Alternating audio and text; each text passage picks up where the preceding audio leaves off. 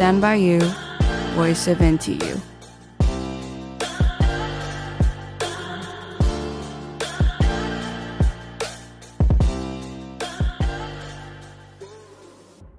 Hello，欢迎收听台大之声 Voice of NTU，我是今天的主持人燕珍。记得前阵子的金曲奖啊，不管是入围或是得奖的名单，都有很多嘻哈的歌手，可以说是台湾嘻哈新势力大发的一年。今天的这一集，我们就要跟大家来聊聊台湾的嘻哈音乐。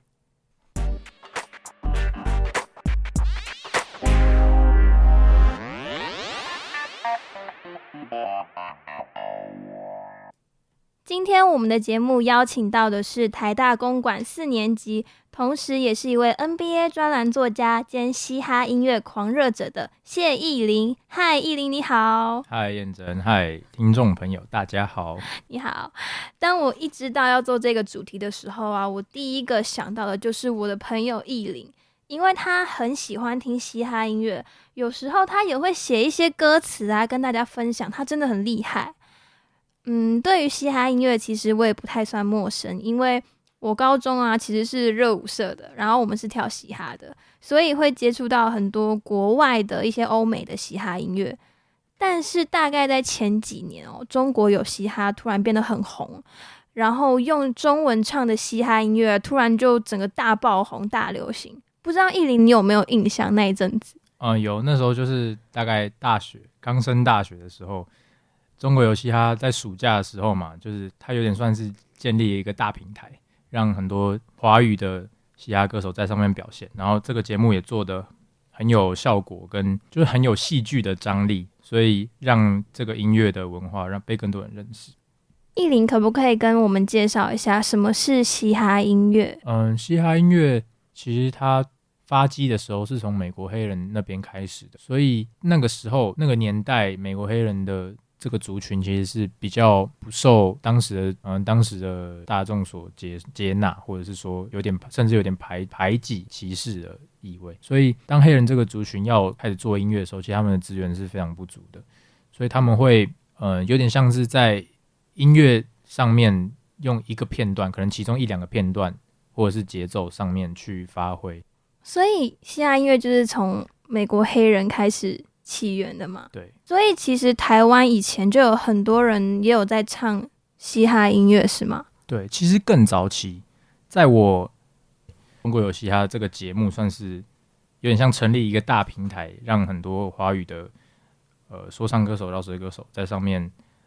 表演，然后发表自己的作品，然后也让这个文化慢慢的被更多人给熟知，或者是也可以说带进主流嘛。但是其实。台湾很早很早就有人在做这些东西，只是那时候的听众没有这么多。然后像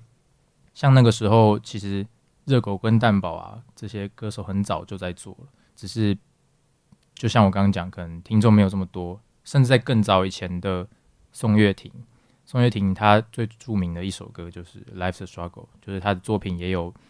被中国有嘻哈的 VAVA 所。所 cover 这样子，风月亭算是一个开始，然后渐渐的热狗蛋堡就是比较十十年多内的一些歌手，然后像到最近的大家台大大家熟知的大学长熊仔，直直到中国有嘻哈这个节目出来之后，有点像是吸收了一批新的听众。然后把这个文化带进所谓的大家大众所熟知的主流音乐。那你觉得大概是什么时候嘻哈音乐开始变成一个主流呢？像这次金曲奖，真的很多嘻哈音乐的得奖。嗯，对，对像对 Leo 王就是大家最近知道的。但是其实，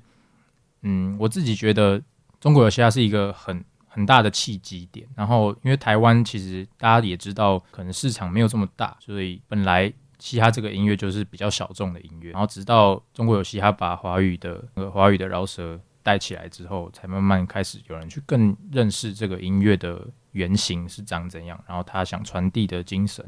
跟文化是什么样子。所以我我觉得啦，我觉得中国有嘻哈是带带起带起了一个蛮大的风潮，有点像就带起了一个疯狂的大家去认识这个嘻哈音乐的东西。我自己认识的嘻哈是一种精神。那唱很快就是回归到技术层面、饶舌的层面的东西，因为每个人的饶舌讲出来的风格、讲话风格不一样，自然的你你唱的方式也就不一样。但是要写东西的话，其实它还是要回归到你本身、你的世、你你对这个世界的看法，还有你对你自己生活的想法，进而去写出你的东西。写出来之后要怎么唱，那就是技术层面的东西。很多人会讲说，呃，音乐性啊，或者是你的 flow 排的好不好，这类就是技术的技术的层面。但是精神上就是要传递一个真实的感受。我自己的想法是这样。那你有试着自己写一首完整的歌曲吗？完整的歌歌词有，但是我现在没有那种可以自己做音乐 beat 的那种能力，所以我通常会去网络上找。那种免费的音乐版权的 beat，然后就自己戴着耳机，然后看着自己，我可能会写一张纸，然后上面是我自己写的歌词，然后我就听着那个音乐，我就自己对着那个音乐去念，或者是甚至把它录出来。那录出来之后，我会听，诶，这个听起来会不会怪怪的，或者节奏可能排的不好，我就可能就在修改这样子。我自己会会写词，但是做 beat 我还没有这个能力。对那你可以分享一下你那首歌词的主题在讲什么吗？哦，主题哦，其实我写过蛮多首的，大部分是对，就像我刚刚讲，对现在生活的看法。有时候是最长的是，呃，像我之前刚刚你有介绍到，我是写 NBA 专栏的嘛，然后写当你发表自己的作品要给别人看的时候，放在网络上，肯定就有很多很多人看到，就有很多人有对你的作品有想法，他们会。诶、觉得你写的不错啊，有人会觉得你写的哦烂死了，这是什么东西？这样子。当时我写的歌词就是有点跟这个相关，我会去在我心里那种对酸民的怒怒吼的感觉。我想我写出来的东西就是你们凭什么对我的作品指指点点？不然你们也来写写看这样的东西。但是其实那个时候，呃，可能自己的心态也不够成熟啊，念出来自己就自己觉得哦，我这个就是唱爽的。就是我只是想要把我的声音讲出来，有没有人听到无所谓。对，这其实就是我当时写写出歌词的一个想法。对，嘻哈也有那种呃 battle 的文化，就有点像尬舞啊，嗯、就是大家会尬歌词的内容，然后会用这个技术的东西去竞争，跟其他歌手歌手彼此竞争这样子。所以我写出来的东西有有某种层层面也有。竞争的意味在，就是我会想说，好，既然先有人来批判我的东西，那我当然可以回击嘛，就跟拳击，可能别人打我一拳，我也可以回击一拳。这并不是什么，我觉得这是有点像运动精神的感觉，就是彼此竞争，然后在这个 battle 的本质上，把这个音乐带出来，把这个音乐的精神讲出来，有点像这样。那你可不可以跟大家介绍一些，嗯、呃，大概选几个台湾的嘻哈的歌手？嗯，我最喜欢，其实不算喜欢的有很多，因为喜欢你的音乐就是你可以在某些特定的时候，你听他们音乐会就觉得有共鸣。但是要说到崇拜的话，其实我最崇拜就是我们大学长熊仔，他最近才发了一个专辑，叫做《梦想成真》。这边要直接帮他，就是要直接 shout 到我们的大学长。这个专辑其实是我近期听到过。我觉得最神的一个东西，就是他不仅是从音乐层面上去带出他想讲的话，他还用呃其他的呃艺术的表达，比如说漫画，比如说他在 Instagram 上用其他的方式，就是发布发布一个角色的人物设定，去带出他歌里面讲的这个人物的故事，这样子。所以他等于是用各种不同的艺术风格去。讲出他想讲的东西，而不是单单只有音乐。对，然后其实他熊仔讲过一句话，我很他他讲过一句话，我印象很深刻，就是他之前在对《梦想成真》这个专辑的一个概念的看法的时候，他说他是这个人物的原作，所以这个人物其实是他的一部分，但是他想让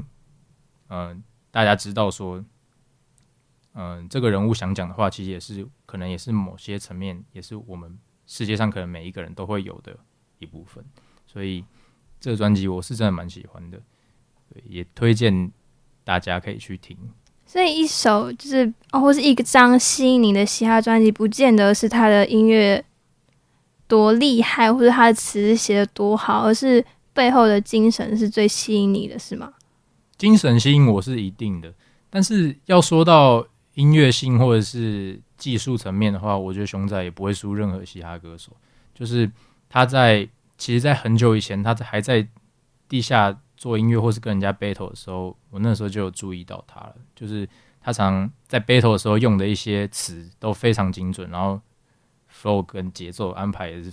有很有他自己的风格。那时候就很喜欢他，但是。直到他做出他第一张专辑叫做《无限》，那时候我可能听了还没有特别有共鸣，但是梦想成真真的打中我，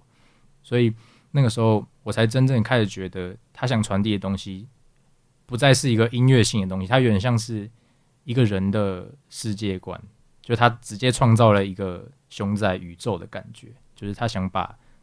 他要讲的东西讲出来，变成一个有点像写小说，写出一个世界。然后里面的人物是怎么样的性格，这样子，所以我觉得这是蛮吸引我的一部分。就不只有音乐，他用音乐还有其他的风格或者其他艺术的东西去讲出他想讲的东西。那如果今天你有一个朋友啊，他是之前都没有听嘻哈音乐哦，嗯，然后他现在跟你说，诶，我有点想要听听看这类型的音乐，你会推荐他什么的歌曲？哦，推荐，如果他是完全没有听过的话，其实我会比较建议他去听。嘻哈的起源就是从美国黑人那边开始的。我可能不会一开始就可能推荐他去听一些像我刚刚讲的熊仔，因为那个嘻嘻哈的精神，他如果不够了解的话，他一开始会很抗拒这个东西。所以我一开始会去，嗯，他如果是可能流行音乐的爱好者啊，他喜欢一些比较旋旋律性、旋律性的东西的话，我可能就会推荐他去听我刚刚可能有提到的 Drake。他最他可能早期的作品是。单纯的饶舌，但是最近也有加一些音乐性的东西。他的音乐其实是不错的。然后，其实，在嘻哈的音乐的这个文化的平台上，也算是主流的歌手。然后，最近我有听到的，更就是也蛮吸引我的音乐是，就是他是 Post Malone，就是他是一个最近的年轻的歌手，他不是。他的音乐不是只有嘻哈，他有结合很多其他音乐性的元素，然后这个也是蛮推荐的。听完艺林精彩的介绍，有没有更认识嘻哈音乐呢？嘻哈的音乐面向真的很丰富，其中的历史发展也很值得玩味。那各位听众，你听腻你的歌单了吗？不如我们现在来换个口味试试看吧。谢谢艺林，也谢谢大家的收听，记得继续收听台大之声。我们下次空中见，拜拜，拜拜。